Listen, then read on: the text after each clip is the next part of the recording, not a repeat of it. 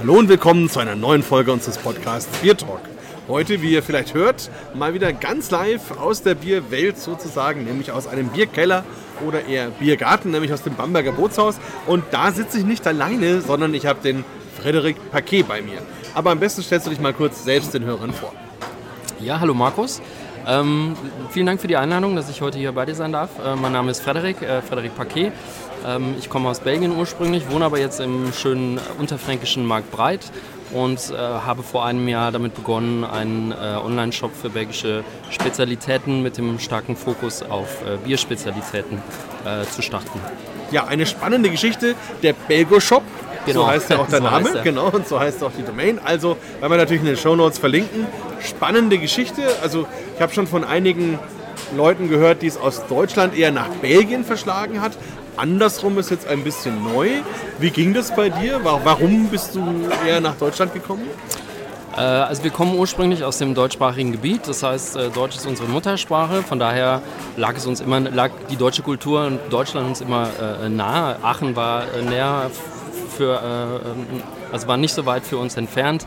Äh, wir sind relativ viel äh, in Deutschland unterwegs gewesen. Und ähm, dann haben wir, oder habe ich, ein Jobangebot bekommen in Würzburg und habe das angenommen. Und wir sind dann äh, zusammen mit meiner Frau und meinem Sohn, damals ein Jahr alt, äh, nach äh, Marktbreit in Unterfranken gezogen.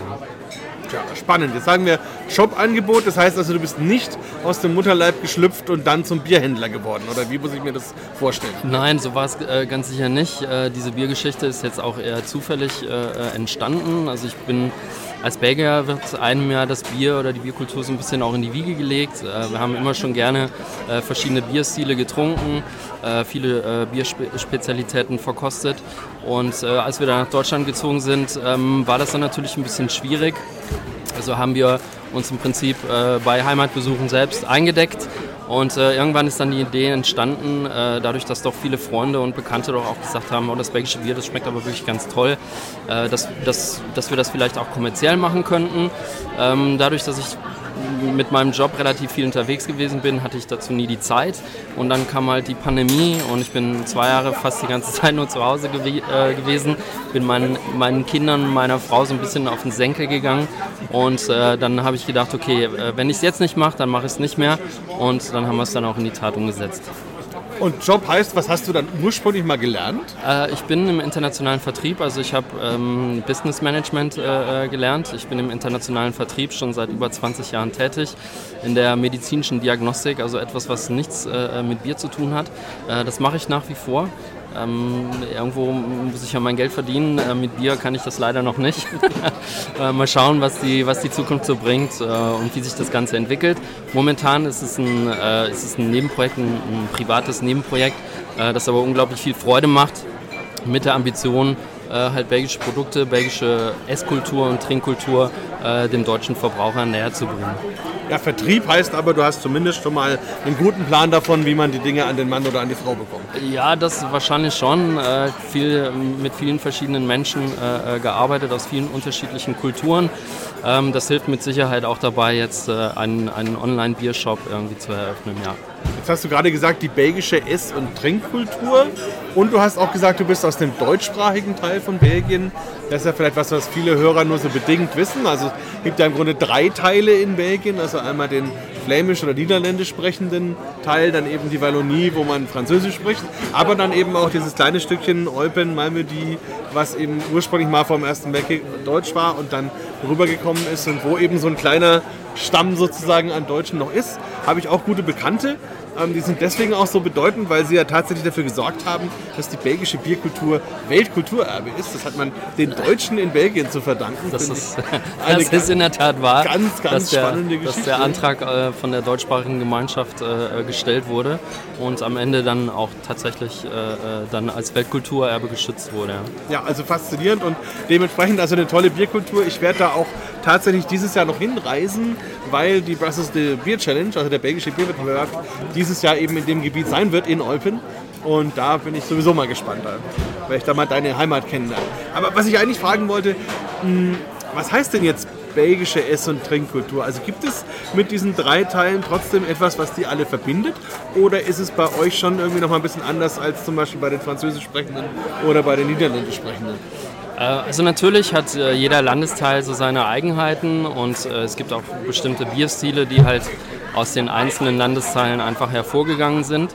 Ähm, aber insgesamt ist es trotzdem so, dass bestimmte Dinge also Belgien ist nun mal ein, einfach ein sehr, sehr kompliziertes Land. Es gibt sehr viele äh, Streitigkeiten zwischen den einzelnen äh, Sprachgruppen, Bevölkerungsgruppen und trotzdem gibt es so bestimmte Dinge, äh, die das Land so ein bisschen zusammenhält und da gehört mit Sicherheit die Trinkkultur und auch die Esskultur so ein bisschen dazu. Ähm, das heißt aber natürlich nicht, dass man in Belgien überall das Gleiche trinkt, äh, sondern es ist natürlich trotzdem auch regional abhängig, welche Biere oder welche Bierstile da ähm, hauptsächlich dann äh, in den Cafés vorzufinden sind. Das heißt also, wenn ich jetzt groß geworden bin hier in Bamberg, dann sind wir so mit 15, 16 auf dem Bierkeller in die ersten Brauereien und da gab es dann am Abend zwei, drei Bierchen und vielleicht ein Leberwurstbrot oder so. Ähm, wie wächst man dann in deiner Ursprungsecke auf?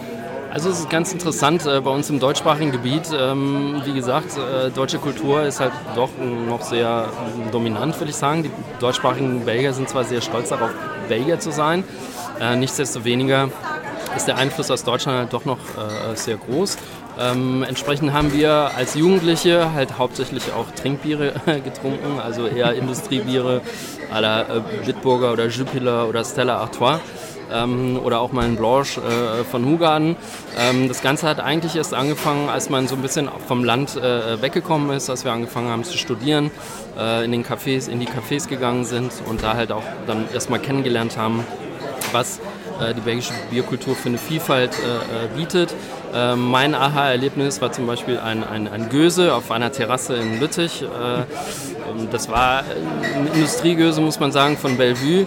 Ähm, aber das hat mir irgendwie äh, die Augen geöffnet, wie der Kellner da angekommen ist mit der 37,5 Zentiliter Flasche gekorkt und diese, das Öffnen der Flasche zelebriert hat, äh, das Glas eingeschenkt hat. Da war ich äh, total fasziniert davon. Bin dann regelmäßig wieder da hingegangen habe mir mein Göse bestellt und habe dann erst angefangen, tatsächlich mit diesen ganzen verschiedenen Bieren und Bierstilen äh, zu beschäftigen. Äh, es gibt in Lüttich noch ein Café, das damals zumindest äh, sehr bekannt für, für seine Biervielfalt war. Die hatten über 1000 verschiedene Biere, ähm, ungefähr 40, 50 vom Fass und dazu halt noch mehrere hundert äh, fast 1000 äh, Flaschenbiere und da hat man dann halt einfach angefangen zu experimentieren und auch seinen eigenen Geschmack irgendwie äh, äh entwickelt. Hm eigener Geschmack heißt, du bist dann also erstmal in Belgien noch belgisch Bier sozialisiert worden. Absolut, also definitiv. Ähm, wir sind, ja klar, wir sind also von belgischem Bier quasi äh, dominiert und ähm, haben dann in Lüttich angefangen, tatsächlich äh, die ganzen verschiedenen Bierstile mal durchzuprobieren. Ähm, ich hatte nach nachdem wir dann, äh, nachdem ich mit meiner Freundin zusammengezogen bin, war eines der ersten Dinge, die wir angeschafft haben, war ein zweiter Kühlschrank, um halt einfach äh, auch die Biere äh, lagern zu können äh, und auch die verschiedenen Bierstile. Den haben wir dann immer ganz äh, liebevoll unseren, äh, kleine, unsere Sch kleine Schatzkiste genannt und haben dann angefangen, einfach uns, uns immer mehr damit zu beschäftigen, um, um einfach auch die ganze Vielfalt irgendwie kennenzulernen. Das heißt, da verkostet man dann auch mit seiner Freundin mal gemütlich ein Bierchen. Absolut. Mit Freunden, mit der Freundin, äh, aber natürlich auch viel mit Freunden auf der Terrasse ähm, oder zu einem guten Essen als Aperitif. Äh, ähm, ja, auf jeden Fall. Und dann kommst du nach Franken und auf einmal gibt es nur noch Kellerbier und Weißbier oder Helles oder so. War das ein Schock? naja, ich war ja schon so ein bisschen darauf vorbereitet. Wir waren ja auch im Rheinland äh, häufig unterwegs. Da gibt es halt auch nur Kölsch und Alt äh, oder halt Pilz. Ähm, von daher ein Schock war es nicht, aber äh, man kam halt schwieriger einfach an diese Biere ran. Man konnte halt äh, immer nur noch dann einkaufen, wenn man mal auf Familienbesuch war. Das war dann auch fest eingeplant, der Besuch äh, eines, eines Bierladens, wo man halt dann die entsprechenden Biere äh, sich auch anschaffen konnte. Ähm, äh, ich muss ganz ehrlich sagen, wir haben das Glück gehabt, dass wir nach Unterfranken gezogen sind. Äh, die Weinkultur in Unterfranken ist, ist fantastisch. Äh, wir haben die äh, sehr schätzen gelernt und wenn wir weggehen, äh, essen gehen, dann trinken wir meistens Weißwein oder Wein generell, ähm, weil uns oder mir zumindest die Standard-Biersorten in Franken einfach nicht so liegen. Also untergärige Biere, damit kann ich persönlich leider nicht so viel anfangen.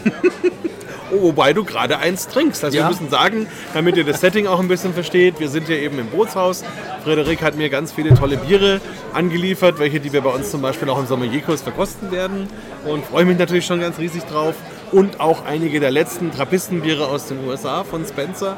Da wir auch gleich nochmal drüber sprechen, wie das so funktioniert, wie man da so rankommt. Und ähm, jetzt haben wir uns eben hier im Biergarten verabredet und das fand ich jetzt auch sehr bezeichnend. Du hast dir als Bier gleich eben mal ein Bockbier bestellt. Ja, ja also wenn schon äh, Bier, dann auch richtiges Bier. und dann halt auch eins, das entsprechende Prozente hat. Und ich muss ganz ehrlich sagen, das schmeckt mir wirklich sehr, sehr gut. Also es geht gut äh, die Kehle runter. Ähm, war, war eine gute Empfehlung von dir. also am Ende des Tages geht Lager dann schon irgendwie. Ja. Okay, aber hast du dann so ein absolutes Lieblingsbier auf der belgischen Seite, was du gerne magst? Ähm, natürlich hängt es äh, davon ab, welcher Stimmung du bist, auch wie das Wetter äh, ist. Aber im Endeffekt bin ich schon ein großer äh, Lambic-Fan. Äh, also ich trinke sehr, sehr gerne äh, die unterschiedlichsten äh, Lambics, äh, sowohl Göse als auch Fruchtlambics. Ähm, wenn ich einen Stil ähm, mir wünschen müsste, dann würde ich mich wahrscheinlich auf, auf Lambic festlegen. Äh, wobei ich natürlich auch sehr gerne die flämischen Rotbraunen trinke äh, oder halt auch die, die Trappistenbiere. Mit Trappistenbieren kann man eigentlich auch nie was falsch machen. Oder ein gutes Quadruppel von, äh, von der Halbe Mann mit dem straffen Hendrik. Ähm, also ich bin da schon offen. Ähm, aber wenn ich mich auf einen Stil festlegen müsste, dann wäre das wahrscheinlich Lombeck. Hm, okay. Finde ich aber auch sehr spannend, muss ich sagen. Also wenn ich ein belgisches Bier mich festlegen müsste, wahrscheinlich wäre es das auch. Also ich mag sehr gerne das Witbier auch, aber das würde einem langweilig werden, wenn man es nur hätte. Und da ist Lambic natürlich viel facettenreicher, viel komplexer. Ne? Absolut. Also Witbier ist in Deutschland ja relativ populär. Es wird sehr gerne getrunken. Ich nehme mal an, dass es auch daran liegt, dass es halt dem, den deutschen Bierstilen recht, recht nahe kommt. Mhm. Äh, mit einer vielleicht exotischen Zitrusnote, Koriandernote dazu, aber im Endeffekt dann doch den deutschen Bierstilen recht äh, stark ähnelt. Äh, wenn man einem normalen deutschen Biertrinker einen Lambic, einen Aule Göse irgendwie vorstellt, dann kann er da wahrscheinlich erstmal nichts äh, mit anfangen. Also er wird das wahrscheinlich auch nicht austrinken. Stimmt, man bekommt immer erstmal so ein gewisses fragendes Gesicht zurück. Macht aber auch Spaß, sowas mal in einem Tasting einzubinden. Und jetzt, ja, jetzt bist du dann auf die andere Seite gewechselt. Also erstmal von dem, der es trinkt und der es konsumiert, zu sagen, okay, jetzt möchte ich es gerne verkaufen. Ich meine, das ist ja schon, ist schon eine Parameter, Paradigmenverschiebung irgendwie. Wie geht man sowas an? Also bist du einfach irgendwann aufgewacht und hast gesagt, so, machen wir einen Biershop und dann machen wir Domain und kaufen Bier und verkaufen es? Oder wie, wie macht man sowas? Wie geht das? Also der, den Gedanken, äh, belgische Produkte äh, anzubieten über einen Online-Shop, den trage ich schon relativ lange äh, mit mir herum. Ähm, es lag mit Sicherheit auch daran, dass wir Schwierigkeiten hatten, einfach äh, uns selbst mit belgischen Produkten einzudecken, halt immer nur dann, wenn man mal auf Heimatbesuch war. Und ich bin einfach davon ausgegangen, dass es vielen von meinen Landsleuten, und in Deutschland gibt es dann doch irgendwie, ich glaube, 6.000 oder 7.000 Belgier, die in, in Deutschland leben, die haben wahrscheinlich ähnliche Probleme. Mhm. Und äh, von daher dachte ich, dass das äh, auch vielleicht für die, für die, für die, ähm, für die Belgier in Deutschland interessant sein könnte. Aber natürlich war mein, mein Hauptgedanke äh, vor allen Dingen auch da äh, der, ähm, die, ja, die belgische Esskultur und die Trinkkultur den, den deutschen Verbrauchern so ein bisschen näher zu bringen. Ähm, im, nächsten Freundeskreis, die Leute waren meistens sehr offen äh, für, die, für die Produkte, die wir halt gemeinsam äh, konsumiert haben. Das war Bier, das konnte aber auch Schokolade oder äh, die verschiedenen Soßen oder was auch immer sein. Und äh, von daher ist dann irgendwann der Gedanke gekommen, das könnte man halt auch irgendwie professionell machen. Um, und dann sind wir es halt in, während der Corona-Zeit dann auch tatsächlich äh, angegangen, haben eine Domain erstmal gekauft, und habe dann angefangen, äh, die verschiedenen Lieferanten zu kontaktieren, äh, die Produktlisten erstmal auch festzulegen, welche Produkte ich überhaupt in den Shop mit aufnehmen möchte, äh, die ganzen Texte zu schreiben. Allein an den Texten habe ich wochenlang gesessen. Es ist schon viel Arbeit, das alles zu recherchieren dann auch aufzuschreiben. Und ähm, ja, im Juni, ich glaube im Juni oder Juli letzten Jahres ist der Shop dann auch tatsächlich online gegangen. Ja. Letztes Jahr angefangen mit ungefähr 120 verschiedenen Sorten. Mittlerweile sind wir schon bei ungefähr 250 äh, verschiedenen Sorten und ich habe da schon noch einige Sachen irgendwie auf der Liste stehen, die ich ganz gerne machen möchte. Ähm, mal schauen, wie sich, das, wie sich das Ganze dann noch entwickelt. Ist es nur Bier oder gibt es auch noch was anderes? Nein, es gibt tatsächlich noch, noch andere Produkte. Der Hauptfokus liegt auf Bier. Also wenn man mein Lager sehen würde, äh, 90 Prozent der Lagerfläche Fläche sind Bier. Ähm, der Rest sind andere Produkte. Äh, Schokolade, Soßen, äh, Kekse, ähm, Brotaufstriche süß und äh, äh, deftig. Also es gibt, es gibt schon einen bunten Mix. Ähm, aber klar, das Bier ist natürlich das, was mich am meisten fasziniert und was wahrscheinlich auch meine Kunden am meisten fasziniert. Ja, ja wobei es durchaus Spaß machen kann, in so ein Bierpaket sich noch eine Tafel Schokolade hineinzulegen. Das war so ein bisschen der Gedanke, dass die Leute, die sich halt ein Bier bestellen, vielleicht auch für ihre Kinder oder für ihre Frau mal eine Schokolade äh, irgendwie dazu bestellen. Ja. So zur Gewissensberuhigung. Ne? Ja, genau so ungefähr. Ja. Kriegen 100, die auch 100 Euro für Bier ausgeben macht, da kaufe ich für meine Frau noch 5 Euro Schokolade. Sehr schön. Ja, und, und ähm, jetzt ist es ja bekanntermaßen gar nicht so einfach, wenn man sagt, wir sind zwar in der EU, aber Belgien ist ja trotzdem ein anderes Land. War da große Herausforderungen angestanden, um das zu bewerkstelligen oder haben die Behörden dir das eher leichter gemacht? Wie läuft das? Also jetzt erstmal die, die Firma zu gründen, das war jetzt alles relativ easy oder es war alles sehr easy, muss ich sagen. Ähm, aber Bier ist natürlich, äh, unterliegt äh, einer Verbrauchssteuer, der Biersteuer und äh, entsprechend müssen alle Produkte beim Zoll angemeldet werden. Ähm, die Biersteuer muss entrichtet werden und erst dann darf ich sie dann auch tatsächlich frei verkaufen. Äh, dieser Prozess ist äh, relativ langwierig. Ähm, ich habe keine permanente Genehmigung noch nicht. Die haben wir jetzt ähm, alle beantragt, aber mal schauen, wie lange der Zoll braucht, um die zu bearbeiten. Ähm, also deutscher Zoll ist schon äh, eine spannende Geschichte. Also das, ist, das geht irgendwie noch zu wie in den 70er Jahren. Da geht, alles per Post. Ja. Ich schicke denen eine E-Mail mit meinen Anträgen. Zwei Wochen später kriege ich halt einen Brief äh, handschriftlich vermerkt, wie viel ich bezahlen muss. Und zwei Wochen später dann darf ich dann, äh, kriege ich die Genehmigung und darf dann das, das Bier dann auch importieren. Also der berühmte deutsche Amtsschimmel wird noch mit Fax. Ja, und, äh, zumindest äh, beim Zoll ist das so und Digitalisierung ist manchmal definitiv ein Fremdwort. Ja. Wobei ich dazu sagen muss, dass, äh, dass der Zoll immer sehr hilfreich gewesen ist, auch was Auskünfte betrifft. Also man hat mich schon unterstützt, weil ich bin komplett branchenfremd. Äh, ich habe damit letztes Jahr angefangen, habe vorher noch nie ein Bier importiert. Von daher durfte ich schon oder hat man mir schon irgendwie dabei geholfen, das Ganze irgendwie zu definieren und dann auch umzusetzen. Ja. Ja, ich denke überhaupt, also so habe ich das auch erlebt, dass die Leute gerade beim Zoll schon hilfreich sind. Also die, wenn man dann fragt, ähm, wie soll man das machen, also wenn, wenn sie merken, okay, da weiß halt einfach jemand nicht genau und hätte gerne Hilfestellung und will aber nicht bescheißen, sondern will es gescheit machen, dann sind die normalerweise schon, schon auch gut dabei. Absolut, nee, das kann ich, kann ich so bestätigen. Aber es gibt schon äh, verrückte Sachen. Äh, ich habe vor ein paar Wochen einen Anruf äh, vom deutschen Zoll bekommen, man würde gerne eine Probe haben von einem Krieg ähm, weil man sich nicht sicher wäre, ob, das, ob es sich dabei tatsächlich um Bier handelt oder um Schaumwein. Und dann ist dann tatsächlich dann ein paar äh, Tage später dann jemand vom Zoll da gewesen, hat ein paar Flaschen mitgenommen, hat die, äh, die Kiste, aus der die Flaschen entnommen wurden, versiegelt. Und man, ich warte jetzt auf das Ergebnis, ob das äh, Krieg jetzt tatsächlich ein Bier oder ein Schaumwein ist. Also das ist spannend. Das wird ja dann vielleicht ein Präzedenzfall überhaupt Ja. für Deutschland. Es wäre schon äh, interessant, das ist halt auch das, was ich ihn dann gefragt habe, ja, und was, wenn es jetzt tatsächlich als Schaumwein deklariert wird, weil das betrifft ja nicht nur mich, das betrifft ja noch ganz viele andere. Oh ja. Ähm, wie will man dem, dem belgischen Brauer erklären, dass sein Krieg jetzt kein Bier mehr ist, sondern äh, in Deutschland jetzt als Schaumwein äh, deklariert werden muss? Äh, spannend, interessant, aber naja. Und vor allem müssten sie dann eine Steuer bezahlen, die mal eingeführt worden ist, um die deutsche Flotte zu finanzieren. Vor 120 Jahren.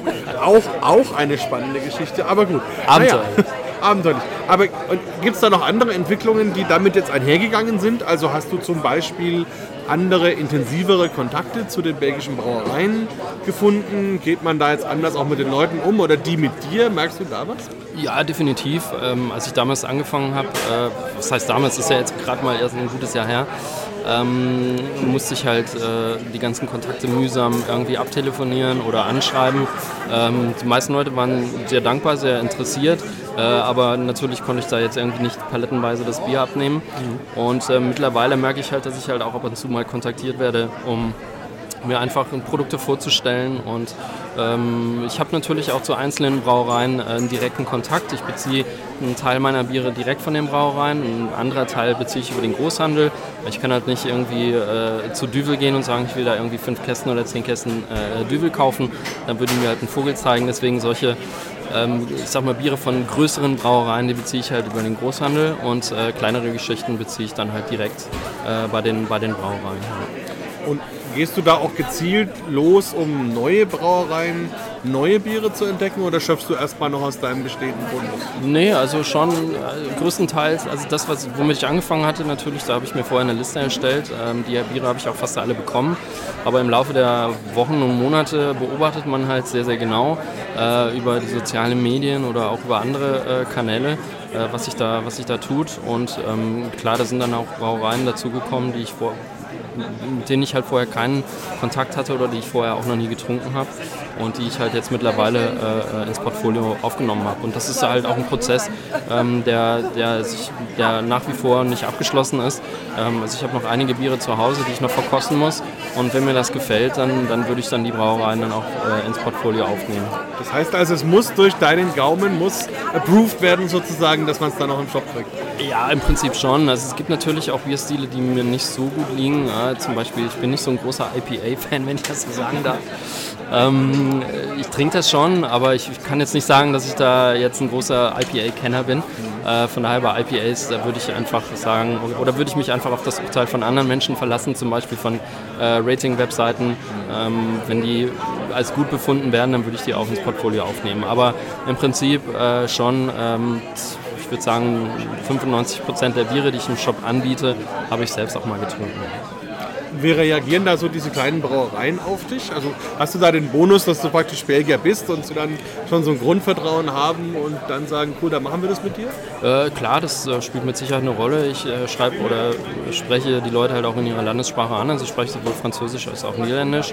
Und äh, das schafft natürlich eine, eine, eine, gemeinsame Basis, ein gemeinsames Vertrauen. Und äh, bislang äh, hat sich noch keiner verwehrt, mir sein Bier zu verkaufen.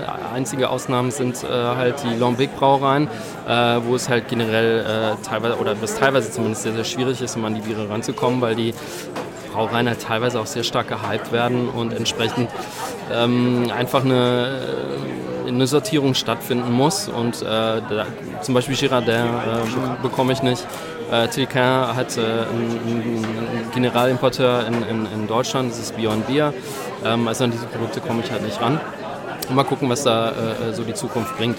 Aber im Normalfall äh, habe ich alle Biere bekommen, die ich haben wollte. Ich bin jetzt auch an, an einigen dran und es gibt da schon auch ein paar äh, verrückte, verrückte Typen in, diesem, in dieser Branche.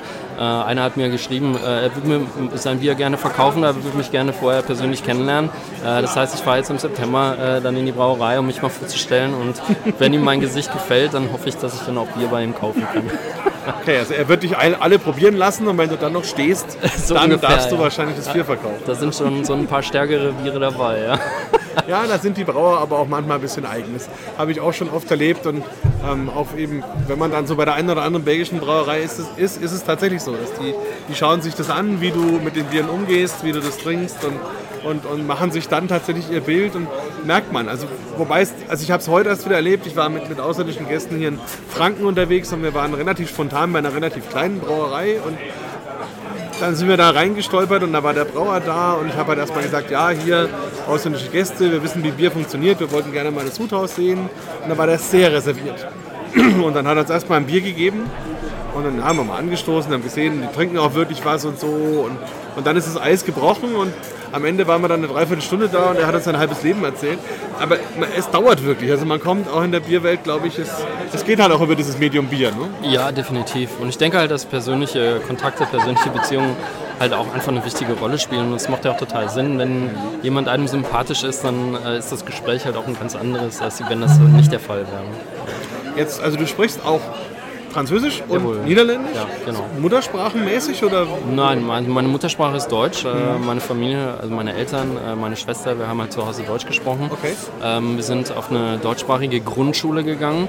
ähm, aber ab der ähm, nächsthöheren Schule, äh, in Deutschland, in Belgien wechselt man die Schule zur siebten Klasse, also von der sechsten auf die siebte Klasse. Mhm. Ähm, äh, da sind dann schon ein Teil der Unterrichte auf Französisch, weil manchmal es auch schwierig ist, äh, deutschsprachige Lehrer zu finden, die diese bestimmten Fächer äh, lehren.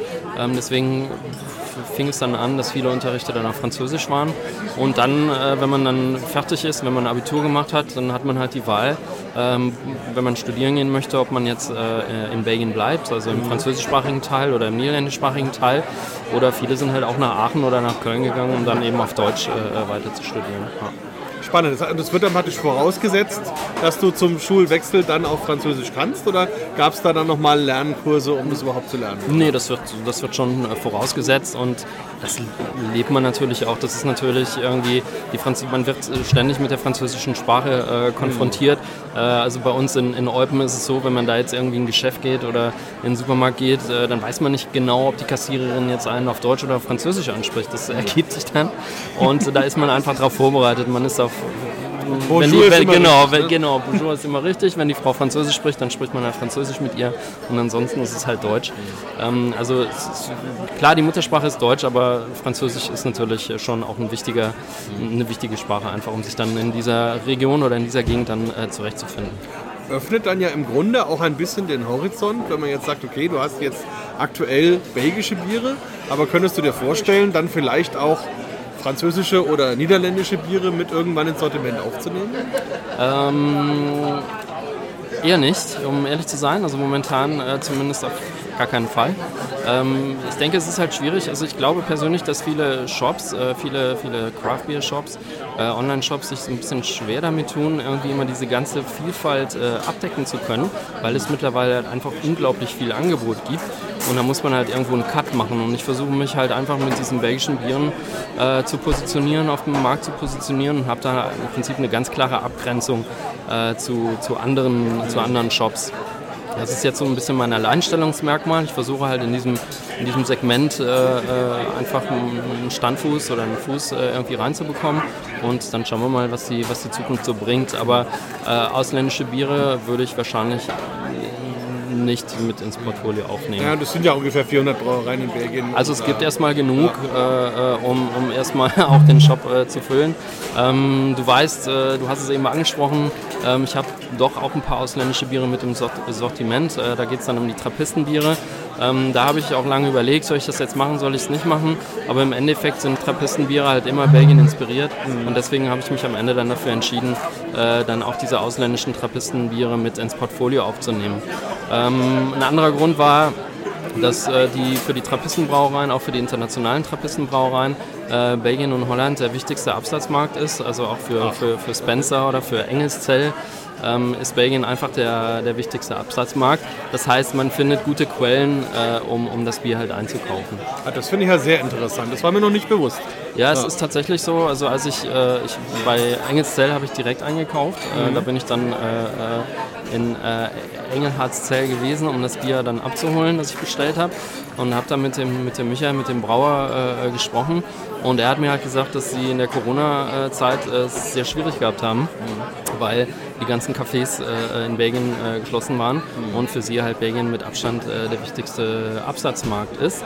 Ähm, das ist auch einer der Gründe, warum äh, Stift Engelstel jetzt auch angefangen hat, äh, so ein paar Standardbiere mit ins Sortiment aufzunehmen, um halt auch ein bisschen in Österreich äh, was verkaufen zu können. Also das Weiße oder das, das Zwickel, das wird speziell jetzt für den österreichischen Markt genau, das wäre nämlich meine nächste Frage gewesen. Also ob dann diese Biere auch dafür gedacht waren, in Belgien eben mal mit einem Zwickel oder mit einem Weißen zu kommen, aber das war dann doch eher für den österreichischen. Also so wie der Michael mir das erklärt hat, äh, war es tatsächlich so, dass, ähm, dass diese Biere speziell für den österreichischen Markt entwickelt wurden, weil halt einfach auch viele Fragen aus Österreich kamen, um diese solche Sorten irgendwie äh, äh anzubieten, äh, weil Österreicher halt wohl anscheinend nicht so viel mit diesen Starkbieren generell anfangen können. Ja. So wie das in Deutschland halt größtenteils auch noch ist. Ja? Es gibt natürlich viele Liebhaber von diesen Bieren, ähm, aber der, der, der Massenmarkt ist halt nach wie vor untergärige, leichte Sorten wie Helles oder, oder Pils oder Kellerbier oder was auch immer da, ja. was man auch immer da noch findet.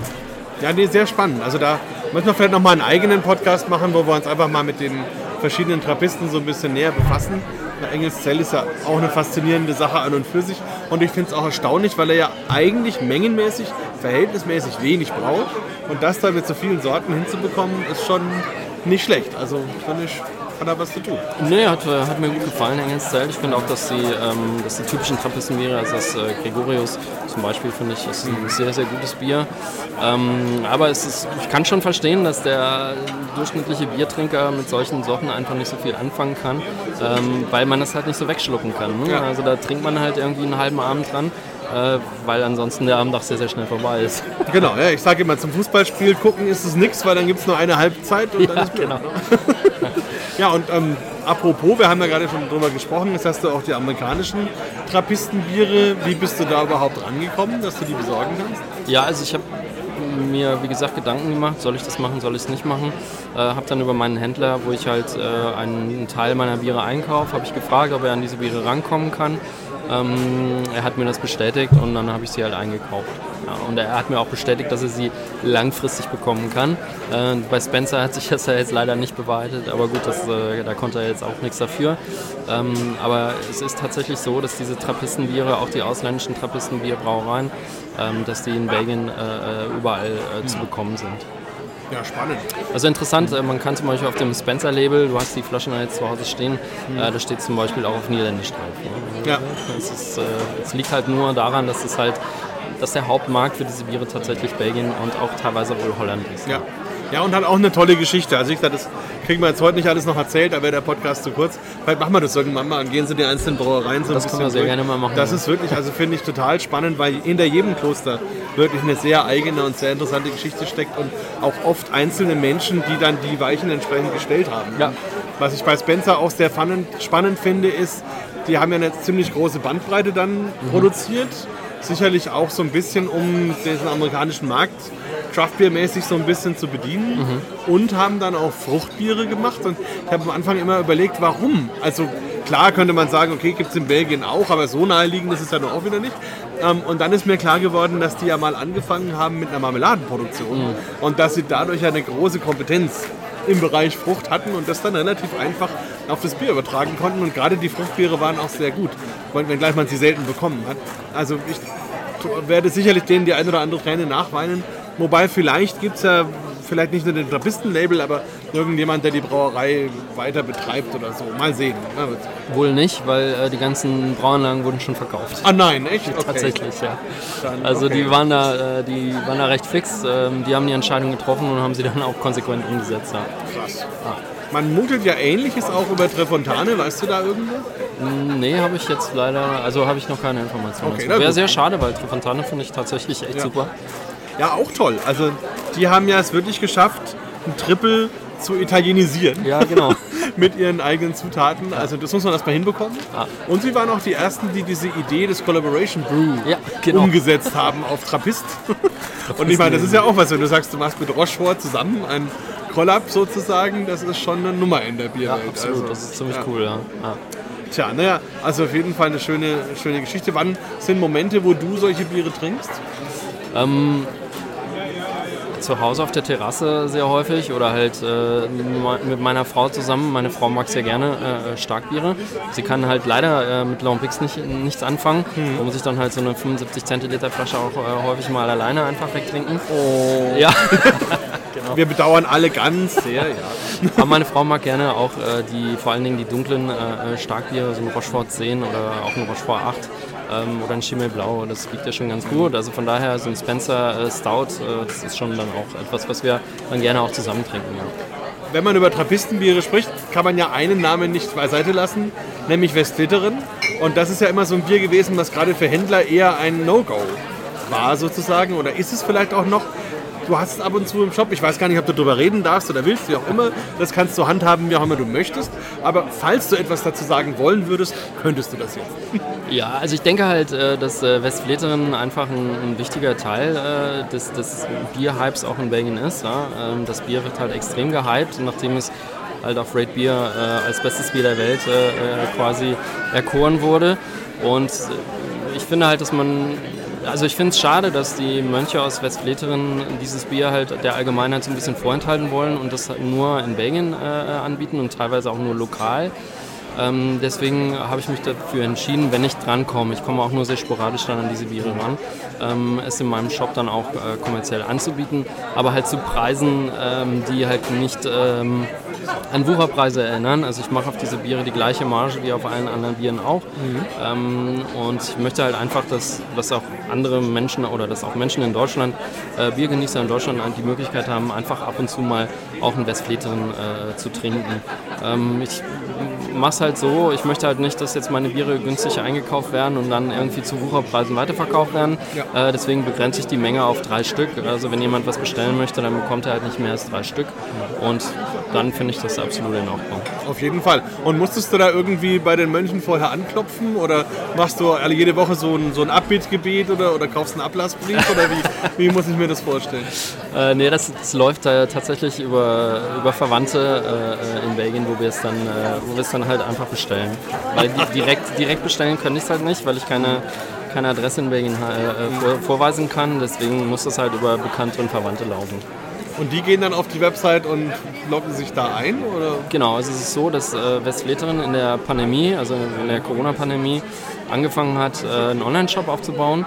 Ähm, da werden dann die Daten und die Zeitfenster werden halt auf der Webseite bekannt gegeben und dann muss man halt einen Account einrichten ähm, und kann dann in diesem Zeitfenster äh, versuchen, einen Kasten, also maximal einen Kasten äh, zu ergattern und dann ist man halt auch wieder für, ich glaube, drei Monate gesperrt. Also man kann dann alle drei Monate mal was bestellen und ist sich aber auch nicht immer sicher, dass, man, dass man dann tatsächlich auch zum Zuge kommt. Und muss eine Adresse in Belgien haben, oder? Muss eine Adresse in Belgien haben, ja. Okay, das und beruhigt sogar, mich ich, etwas. und sogar, sogar auch, äh, soweit ich das in Erinnerung habe, ein belgisches Zahlungsmittel äh, vorweisen können. Okay. Das beruhigt mich etwas, weil ich habe schon ein paar Mal versucht, seit der Umstellung äh, eben da irgendwie online was zu bestellen und bin jedes Mal gescheitert, aber dann war es eben nicht meine persönliche Unfähigkeit, sondern offensichtlich fehlen mir dann einfach ganz essentielle Dinge, Ja, genau. die du wiederum hast. Also das ist ja sehr schön und insofern, also das möchte ich den Hörern einfach mal ans Herz legen. Das sind einfach, ja, natürlich alle Trappistenbiere, aber gerade die, über die einerseits viel gesprochen wird, die aber andererseits auch schon viele Lorbeeren eingeheimst haben, das sollte man unbedingt mal probiert haben. Und wenn man die Gelegenheit hat, muss man das auch mal wahrnehmen. Und vielleicht auch dann im Vergleich, dass man zum Beispiel das Westleterin 12 hat, vielleicht das Rochefort 8 dazu äh, oder 10 oder dann vielleicht noch das Bernardus, St. Bernardus dazu, je nachdem. Also verschiedene Quadrupel, um einfach mal so ein bisschen dann auch Unterschiede und auch zu überlegen, inwieweit ist es gerechtfertigt, dass dieses Bier mehr gehypt ist als das andere. Und also ich finde das immer wieder sehr spannend. Ich muss persönlich sagen, ich bin tatsächlich ein Fan von dem echten Westfleterin, also in Anführungsstrichen weil das echte, echte ist ja eigentlich das Bernardus, in Anführungsstrichen, aber anderes Thema. Ähm, aber mir schmeckt es wirklich besser und ich empfinde auch mehr Komplexität. Mag aber auch meine persönliche Geschichte sein, wobei ich sagen muss, das Rochefort ist nochmal eine Liga für sich. Das ist schon auch sehr, sehr gut. Oder dann eben sowas wie der halbe Mann.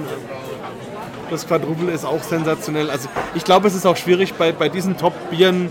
Das ist alles Champions League und letzten Endes ist es egal, in welchem Stadion du sitzt, das ist immer geil. Also, Ja, wahrscheinlich ist das so. Und ich denke halt, dass äh, wenn man ein, eins von den genannten Bieren alleine trinkt, dann fällt einem das auch gar nicht unbedingt so auf. Ähm, die fallen halt erst dann ab, wenn man sie halt quer äh, äh, verkostet. Ich habe erst letztens noch einen Westfleterin 12 gegen einen St. Bernardus äh, äh, 10 äh, äh, getrunken. Und muss ganz ehrlich sagen, war, ich habe es schon lange nicht mehr gemacht, war total überrascht, dass Westfleterin 12 war dem St. Bernardus sowas von überlegen. ja. Ähm, und ich habe immer gerne St. Bernardus 10 getrunken. Also wenn man das alleine trinkt, dann fällt einem das nicht auf. Aber wenn man dann das Westfleterin einfach parallel dazu auch nochmal verkostet, dann ist das schon sehr, ähm, äh, sehr äh, flagrant, sagt man das? Ja, Augen öffnen. Also Genau, Augen so, öffnen. So, so geht es mir auch. Ich muss aber sagen, also da gibt es in der Bierwelt durchaus auch andere Stimmen. Also das spielen wir jetzt mal im selben Team, das finde ich sehr schön, aber es gibt schon auch Leute, die das anders sehen. Aber ist auch egal. Also für mich ist natürlich auch viel Story, viel Hintergrund und natürlich das Ganze, eben die geringe Verfügbarkeit, all das. Na klar, das spielt Aber natürlich es ist auch ein tolles Produkt. Aber es ist auch ein gutes Bier, das muss man also- einfach so sagen. Ja.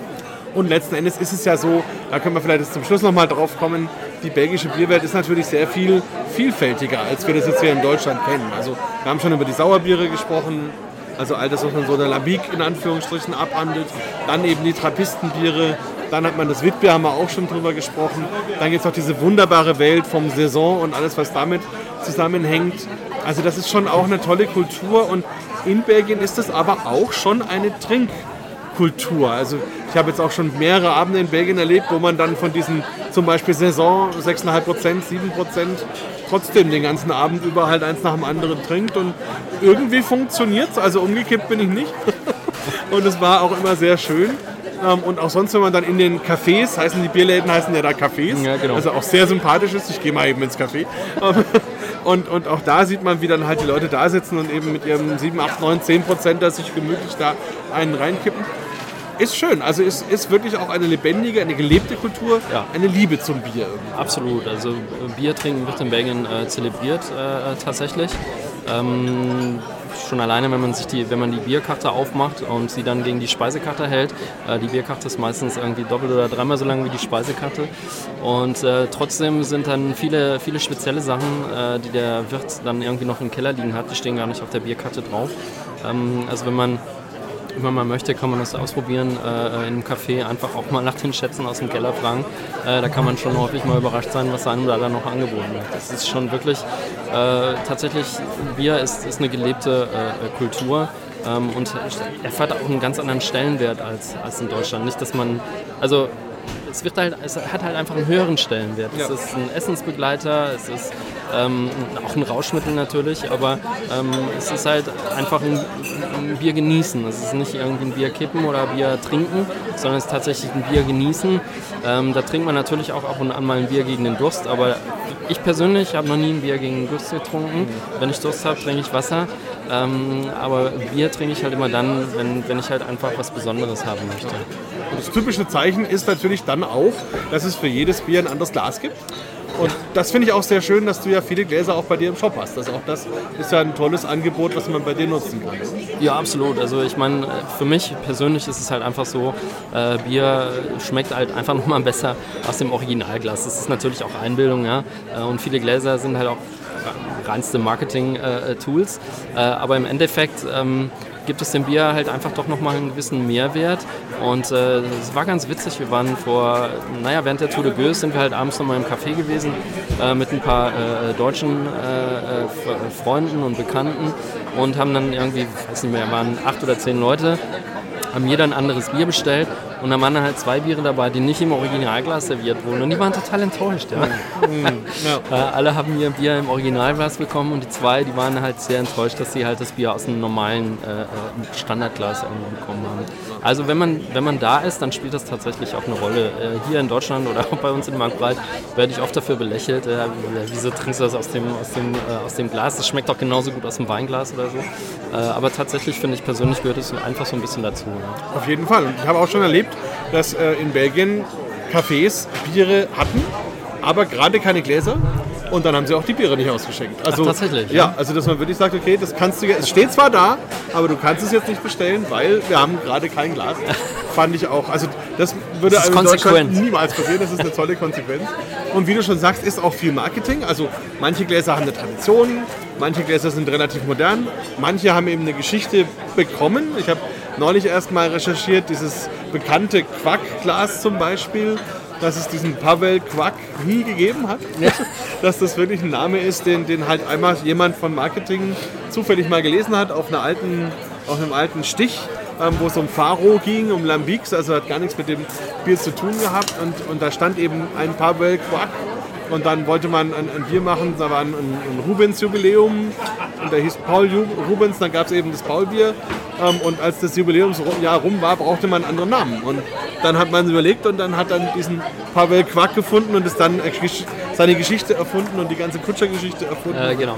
Also sehr, sehr lustig und, und da gibt es sicherlich ganz viele Geschichten, die viele glauben. Und was auch schön ist, finde ich auch nicht schlimm, haben wir in Franken ja auch viele Biergeschichten, die vielleicht gar nicht stimmen, aber die einfach schön sind. Und das gehört vielleicht auch dazu, oder? Dass man, dass man einfach oft so ein ja, so eine Mischung hat aus Wahrheit und Fiktion, die aber die Faszination befeuert von der ganzen Kultur. Natürlich, also im Endeffekt geht es darum, äh, Faszination herzustellen und um Faszination herzustellen gehört halt einfach eine gute Geschichte. Und viele Menschen glauben halt Geschichten dann auch gerne. Ähm, das heißt natürlich nicht, dass jetzt jedes, äh, äh, jedes Bier irgendwie auf einer Lüge basiert, aber es gibt natürlich solche Marketing-Tricks, um, um einfach das Bier dann auch populär zu machen. und das Quack gehört sicherlich dazu. Das Glas ist halt auch echt ein verrücktes Glas. Ähm, wenn man über belgische Biergläser äh, erzählt, dann kommt das Quack auch ganz sicher äh, in dieser Geschichte vor. Ja. Logisch, also ich habe es ja auch in jedem Seminar und gehört auch dazu. Und manchmal erzähle ich die Geschichte, ohne es zu kommentieren, manchmal mit. Ist auch letzten Endes egal. Also insofern, ich finde es auf jeden Fall toll, dass du eine tolle Möglichkeit bietest, dass man sich diesen Geschichten nähern kann. Bin dir dafür auch sehr dankbar und bin dir auch sehr dankbar für die Zeit, die wir jetzt heute hier zusammen hatten. Freue mich auch schon auf die Fortsetzung und wünsche dir und uns heute noch einen schönen Abend hier im Biergarten. Ich danke dir, Markus. War mir eine Freude, hier zu sein und äh, auf, auf ein nächstes Mal. Ich bin sehr, sehr gerne wieder dabei. Dankeschön. Prost.